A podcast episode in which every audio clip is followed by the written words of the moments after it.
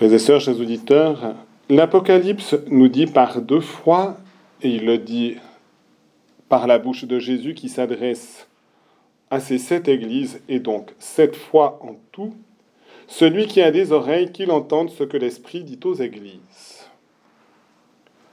Par conséquent, il est essentiel que nous ayons des, des oreilles et que ces oreilles soient ouvertes pour entendre l'Esprit Saint parler à l'Église, aux Églises, à nous qui sommes membres de l'Église. Et que nous dit l'Esprit Saint spécialement dans l'Évangile d'aujourd'hui, dans cette rencontre entre Jésus et Zachée, évangile que nous avons déjà entendu il y a quelques semaines le dimanche, eh bien, je retiendrai cet aspect. On nous dit tout au début que Jésus traversait la ville de Jéricho.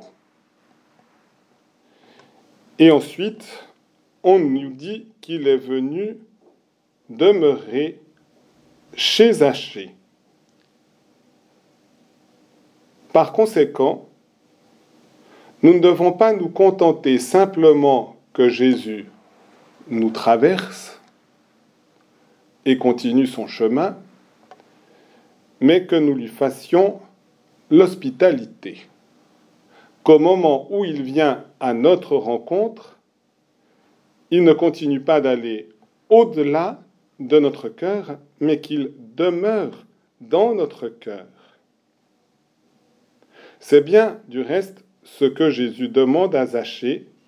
Descends vite, aujourd'hui, il faut que j'aille demeurer dans ta maison. Il ne lui dit pas, il faut juste que je passe et que je m'en aille.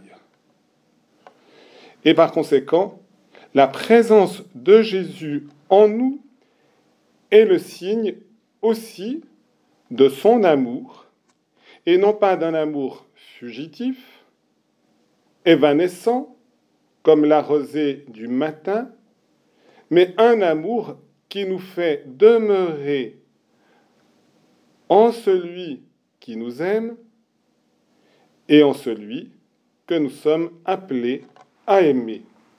Et c'est aussi la même raison qui conduit Jésus à s'adresser aux églises où il y a comme trois moments. D'abord de nous dire qui il est,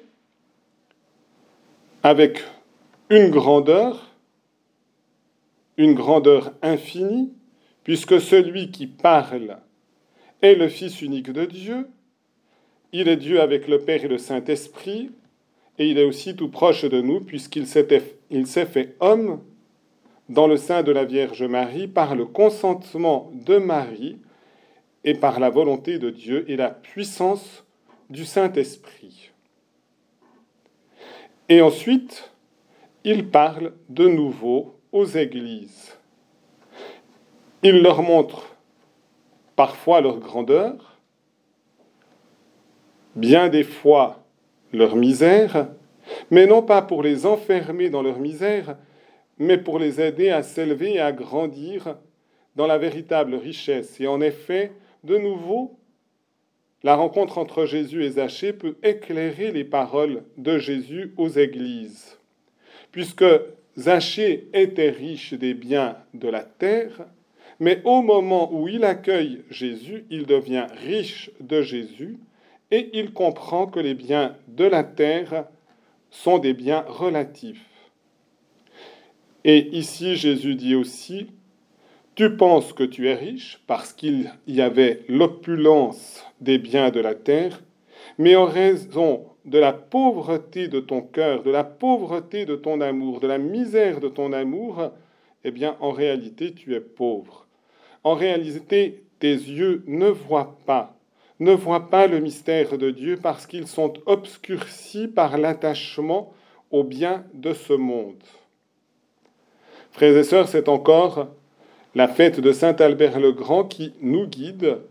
Albert, qui avait une grandeur humaine, intellectuelle, qui a su former des jeunes à la sagesse de Dieu, et en particulier cet élève si brillant, Saint Thomas d'Aquin, mais qui sera aussi justement un saint qui aura le souci seulement d'être uni au Seigneur et de témoigner de la beauté, de la grandeur, de la sagesse de Dieu, eh bien, Saint Albert le Grand a su justement découvrir dans les réalités d'ici-bas, dans la création de Dieu, eh bien, l'expression de la beauté, de la sagesse et de l'amour de Dieu.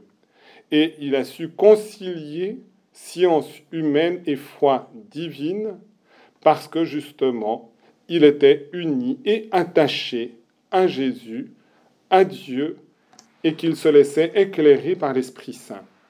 Eh bien, demandons au Seigneur que véritablement il vienne vers nous, qu'il vienne en nous, qu'il demeure en nous.